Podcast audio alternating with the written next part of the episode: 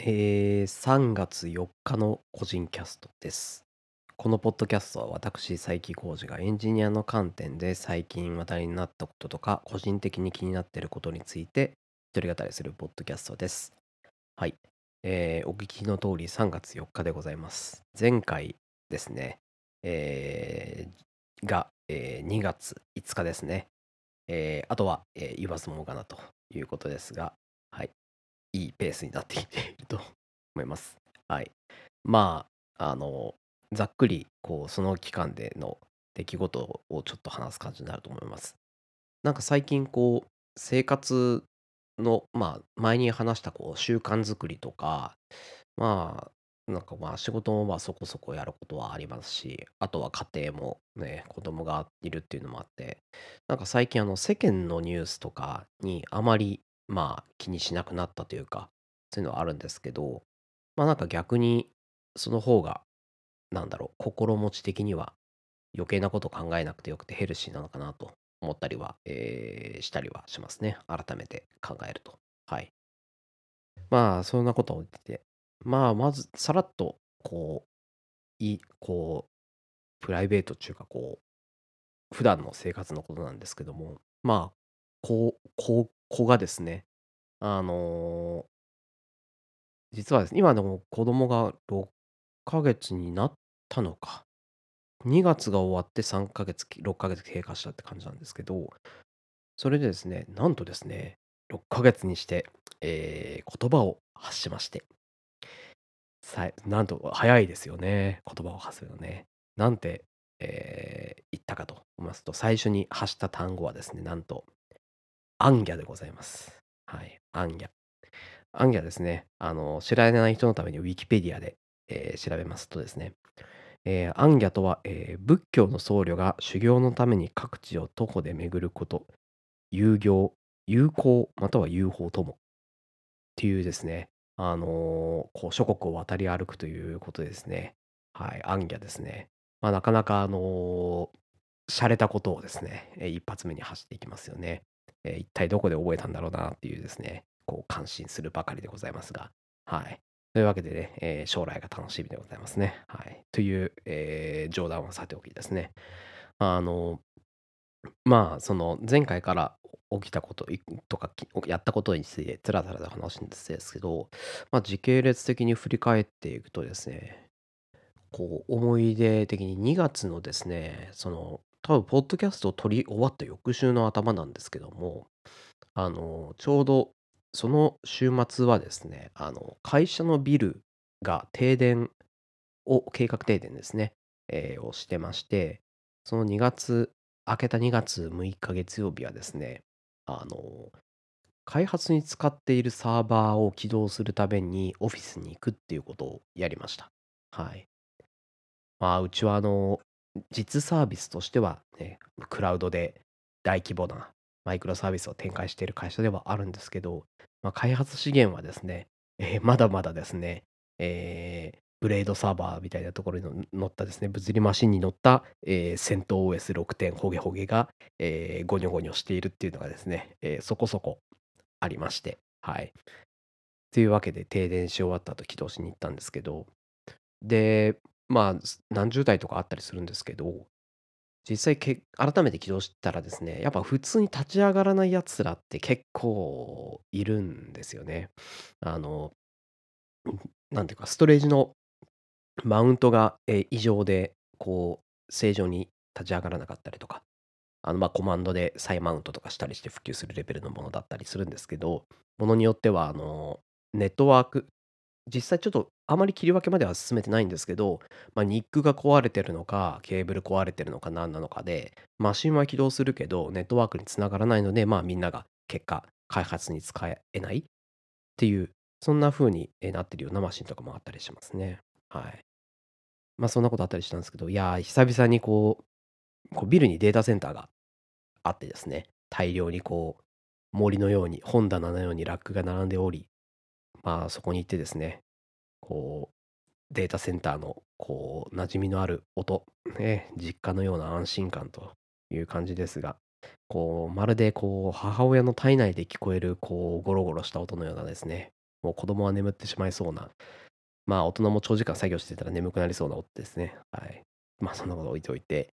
でですね、まあ、こう、そのラックに、ま、備え付けてあるですね、あの、長らく置いてある14インチだか15インチぐらいのですね、あの分厚い、えーデルのデスクトップ液晶に向かってですね、こう、立ったままキーボード引き出して叩いたり、あるいは、その別のマシンの操作するために、そのモニターを取り外して持ち歩き、えー別のところに行ってですね、あのーブレードサーバーの裏側を開けて、えーモニターとかキーボードつないで、で、それらは、えー置く場所がないので、床に置いてですね、えー床に置いてキーボードをですね、あぐらをかいて叩いたりとかですね、こう、こうノスタルジックなこう気持ちに浸りつつですね、復旧作業をしました。はい。で、そんな感じで、まあ、すべてのマシンはこう立ち上がらないのでですね、こう、仕方なく、まあ、じゃあ、その、なんだろ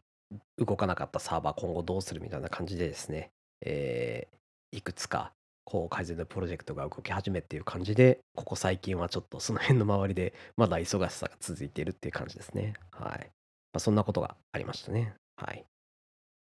次にですね、そのまさに2月6日の週だったと思うんですが、あの、ホグワーツレガシーですね。これは発売が2月10日ぐらいで、えーデラックスエディションかなんかを予約すると、えー72時間のアーリーアクセスっていう感じで、まあ私も、えー予約、予約してそれアーリーアクセスしたんですけど、なんかもう、なんか全人類アーリーアクセスしてるのではっていうぐらい、みんなもうそのタイミングで、えー情報が流れてきてたりしてましたね。はい。で、進み具合的にはですね、ちょうど昨日ですね、あの、私もメインストーリーを終わりまで、えーやることができました。はい。まあさらっと感想をいくとですね、これは本当に、あの、いいゲームでしたね。はい。まあ、あの、もちろん、あの、ハリー・ポッターシリーズ知ってる人にとってはですけど、まあ、馴染みのある、えウィザーディング・ワールドの設定で、あの、あとはですね、こう、良かったのが、まあ、思わずっていうか、あの意外にも良かったのが、アクションとかギミックとかですね、ワールドを巡るのがですね、こう難易度的にも、あとは操作のレスポンスっていうんですかね、あの、そういう意味でも手応えがある感じでですね、そこも結構バランスっていうか、良かったですね。はい。まあ、直前にやったあの PS5 で出ていた、えー某魔法アクションゲームと違って、なんて言うんでしょう。あの自分の操作に対して、その、かなった手応えが返ってくるというか、そういう感じであります。やっぱり自分が操作してる感っていうのがすごい、えー感じられましたね、ホグワーツレガシーが。はい、良かったですね。まあ、あの、元はあの、英語ベースで作ってるゲームなんですけど、一応リップシンクとかですね、対応してて、そこも良かったですね、日本語のセリフに対して。ただ、まあ、そのセリフの内容の、えーまあ、直訳感と、あとはその、こう吹き込みをする時のこう謎のテンションは、まあ、まあ、ちょっとしたスパイスというかですね、はい、そういう感じで楽しめる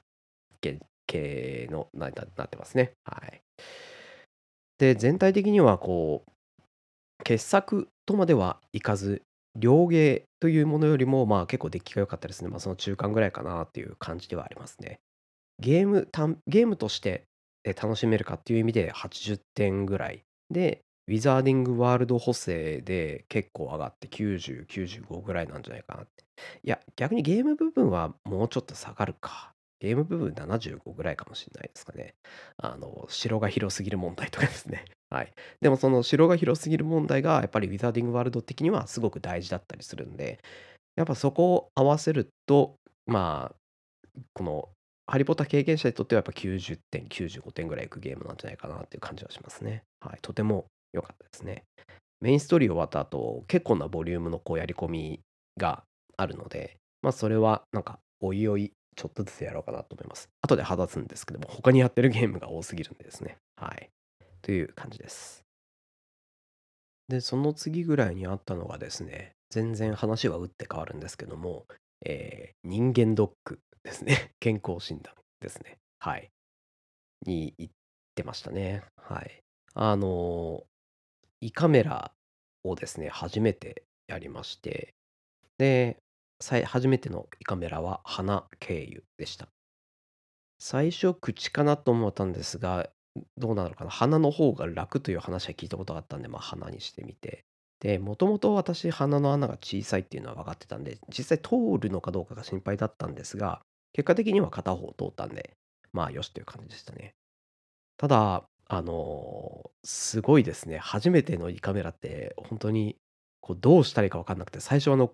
呼吸の仕方が分からずに焦ってですね、死ぬかと思いましたが、先生からあの、落ち着いて落ち着いて口で呼吸してくださいねって、唾とかも飲ま飲むことを気にせずに、こうダラダラ呼吸だけしてくださいっていう感じにして、こうだらーっとですね、こう口から鼻から出るものを全て垂れ流しにし、はあはあって感じでやってたら、少しはこう楽になる、こう加減っていうかですね、ああ、こうしたらいいんだっていうのが、後半ぐらいでやっと分かってきて、そこからはこう冷静に、こうなんていうか、こう映像が映ってたんで、カメラの。それを見ることができました。通す瞬間は結構きついんですが、はじ初めて通す時が一番辛いですかね。通し終わった後は初めての間でも、へえっていう感じでしたね。で、まあ、終わった後のこう負担も、なんか個人的にはそのバリウムよりは楽だったかなと思います。ただ一方で、えー胃カメラの辛い点としてはですね、健康診断をする時って、だいたいこう、前の晩9時以降は食べないでくださいねとか、で、長らく、えー次の日、健康診断のある日の昼ぐらいまでずっとお腹減った状態で健康診断終わりました。やったー、えーせっかくだからうまい飯でも食うかっていけると思うんですけど、えー鼻からとか、まあ、胃カメラをすると喉に麻酔をかけてですね、えまあ、なんかこう唾飲み込んだりとか、その喉の感覚がないので、食べ物とかを食べると、その間違って気管に入ってしまうっていうのがあるので、麻酔溶けるまで1時間ぐらい飲み食いしないでくださいねっていうね言われてですね、空腹で頑張って、えー健康診断も胃カメラも体力使ってやったのに、あの飯を1時間ぐらい我慢しなければいけないっていう、これがですね、かなり、えー大変でしたね。はい。まあでも、それがこう、さらにですね、えー拍車をかけ、その後にうまい飯を食って、いやー、飯食うっていうのはいいなっていうですね、えーそういう感じになるんでですね、多分次も、えー胃カメラにするんじゃないかなと思います。はい。えーこの後はですね、やったゲームの話しか、えー出てこないんですが、えー時系列でいくとですね、次にやったのが、あの、ワイルドハーツですね。えっと、EA がパブリッシング、開発が光栄テクモ、あの、オメガフォースエンジンの、えーまあ、光栄モンハンですね。はい。やりましやっていますね。はい。まあ、ちなみにまだプレイ時間5時間ぐらいです。はい。ホグワーツの方があったんでですね。はい。で、対個人的な印象ですけど、まあ、その、ワールドの、まあ、美麗さとかを、ちょっとオープンワールド感あるんですけども、その辺だったり、あの、からくりのギミックとか、アクション、まあ、武器を振って殴ってモンスターを殴るんですけど、まあ、そのアクションとかからくりとかを使う爽快感、操作のこう爽快感としては、えーまあ結構、まあいい感じですね。レスポンスもいい感じです。こう、大技を振るとズバシュッってなって、こう画面少しこう揺れとかですね、あの手応えとかストップとかもですね、いい感じになっているっていうのはありますね。ただ、あの、ゲームバランス、そのまあ、いわゆるモンスターの強さとか、あの、あとは細かい遊びやすさっていうんですかね、そのあたりはですね、だいぶこう荒削り感があるかなと思っています。はい。一番気になるのはカメラですね。はい。結構こう、壁際に行くと、こう、何も見えないぐらいカメラがごちゃごちゃって、えーしちゃったりとかですね。あとは、敵もだいぶ大型で、こう、なんて言うんでしょう。こう、けれみがある感じではあるんですが、まあ、なんて言うんでしょう。敵のその攻撃の避けやすさとか見やすさとかですね。その辺はあの微妙な感じがしますね。アクションもなんかちょっと謎の謎動きとか謎空間みたいなものあったりしますよね。はい。まあ、その辺があってですね、やっぱりこう、モンハンですね。あれは本当に歴史がなくて長くて遊びやすいようにどんどん調整されてきてるんだなっていうですね、こう歴史の長さを感じましたね。はい。まあでもこう、まあ、今のところまあまだ5時間ぐらいしか経ってないし、まあ他に多分いろいろからくりとかですね、実際やり込んでいくとどうなるかっていうのがあるんで、まあもうちょっと続けてみてからですね。はい。っていう感じです。で、次がですね、PSVR2 ですね。えっ、と、2月22日発売だったと思いますが、はい。こちら、あの、私も買いまして、えー遊んでいます。はい。えっと、私の VR デバイスの経験としては、まあ、全然なくてですね、オキュラスクエストの無印ぐらいです。まあ、あとはその、なんて言うんでしょう。体験型の、あの、イベントですね、外とかでやる。前に、なんだっけ、お台場とかで、あの、PSVR を使った、こう、アトラクションみたいなのがあった気がする。その辺も行ったことありますけど、まあ、そのぐらいなんですけども、まあ、オキュラス、直前がオキュラスクエストだったんで、そことの比較なんですが、やっぱり PSVR2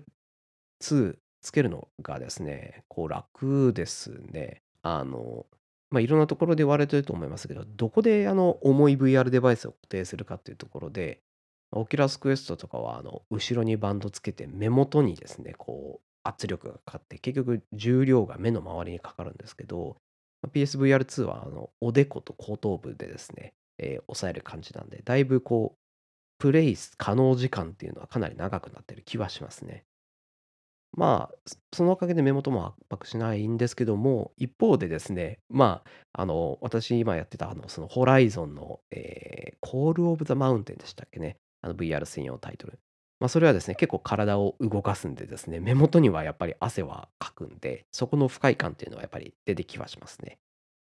まあ、そんなに VR でゲームって何何2時間も3時間も やれる感じじゃないし、まあ、久々のゲームなんて、そもそも、あの、酔いですね。私も実際1時間は結構限度感がありましたね。まあ、あんまり VR やり慣れてないっていうのはありますけどね。はい。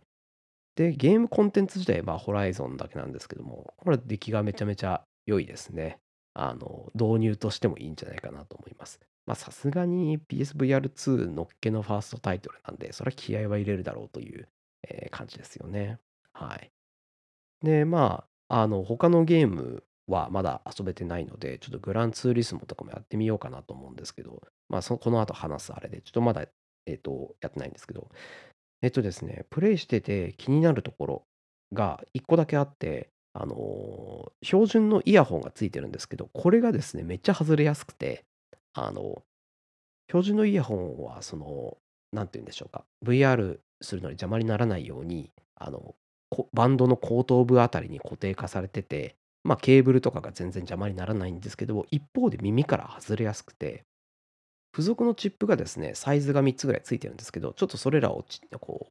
うちっちゃいものに、私耳ちっちゃいんでちっちゃいものに変えたりしたんですけど、それでもですね、滑りやすくてすぐ落ちてですね、こうはずイヤホンが外れそうだなっていうので気になってゲームに集中できないっていうのがありました。まあ、なので、ちょっとその付属のイヤホンはやめて、結局違うものを使いました。あの、私使ったのは有線タイプのですね、前に紹介したことあるかもしれないんですけども、ソニーの、あ、名前忘れた。あの、オープンイヤーというか、耳の穴が完全に開いてて外外音が取り込めるタイプで、あの耳の下側に引っ掛けるタイプのですね、エクスペリアデュオと同じ引っ掛け方をする有線のイヤホンというのを前にソニーが出してて、えー、それを、えー、つけて遊びました。でもやっぱりその付属のケーブルじゃないので、ちょっとプレイ中、下にダラーンと垂れてて邪魔になるっていうのはありましたね。なので、ちょっとこの辺は改善ポイントかなと思っています。はい。で、あと、まあ、問題としては、プレイの前後ですね。やっぱり PSV、あの VR ゲームって。あのー片付けして再開するのをどう楽にするかって。あの、そこの辺をこう工夫するためなのか、PSVR2 はですね、箱がですね、あの、こう取り出したりしまったりしやすいような作りになっていてですね、えー、なんて言うんでしょうか。こう、普通の紙の箱って、この引っ掛ける爪みたいなところを、いや、あるんですけど、この PSVR2 の、ま、中箱っていうんですかね。化粧箱の中にさらに中箱みたいなものがあってそれはもうあの爪とかなくてこう上が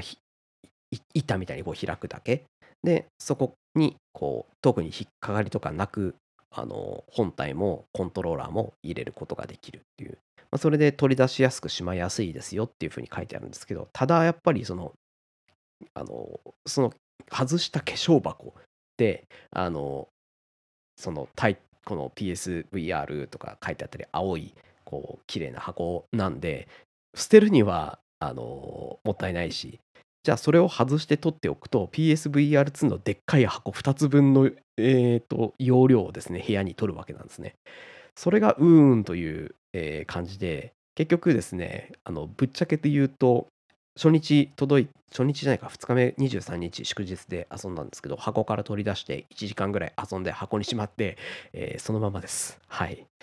ま、なので、ちょっとそこをですね、もう、そうなるとその中箱にしまって取り出してっていうのはさすがに辛いっていうのはちょっと目に見えてるんで、やっぱりその本体とかコントローラーをかける場所っていうのをちょっと部屋に、え、設置しないと次遊ぶ気にならないなっていうのがあります。はい。あとは、まあ、充電ですね。あの、PSVR2 のコントローラーはケーブゆえ、USB-C でケーブル充電するんですけど、まあ、もちろんコントローラー一つ一つに端子があるんで、つまり2ついるんですけど、さすがにそれはあれなんで、あの、専用のスタンドを買うかどうかとかですね。はい、その辺がありますね。その点では、あの、Oculus Quest 無印、まあ、2もかもわかんないですけど、コントローラーって乾電池なんで、まあ、割り切って使えたっていう意味では少し楽だったっていうのはありますね。はい。PSVR2 のコントローラーもなんか外付けで乾電池オプションとか あ、まあ、どうなんでしょうね。本体との連携があるからさすがに無理かもしんないですが、はい。ま、なのでその辺改善しないとですね、え、いけないんですが、まあ、その辺はですね、これからあの、ちょっと余裕できたら、え、やっていこうかなと思っています。はい。という感じでやっぱり体験今のとこ、まあ、ゲーム、あの、ホライゾンしかやってないんですけど、ま、ものの体験的にもゲーム体験的にも悪いものではないので、遊びやすさな環境を作れば、え、良さそうですね。ゲームコンテンツも結構なんだかんだ、最初本数出るのかなと思ったんですが、蓋を開けてみれば、ローンチ日にも結構なゲームの数が遊べる感じではあったんで、ちょっと他のタイトルも、あとはその、メディア系ですね。あの、YouTube VR とかってできるのかちょっと確認しないですけど、その辺も見てみたいですね。はい。という感じで、ちょっと PSVR2 は少し余裕ができたら、もうちょっと使い込みたいなとは思っています。はい。で、今日の最後のまたゲームなんですけども、これがちょっとおすすめという感じでですね、あの、Hi-Fi Rush っていうゲームがですね、今、あの、個人的に、おお、これはすごいなと、傑作と言って良いのではないかというぐらいいい感じですね。はい。これあの、正直有名なタイトルじゃない有名ではない気がします。そこまで強く宣伝されてる感じではないので、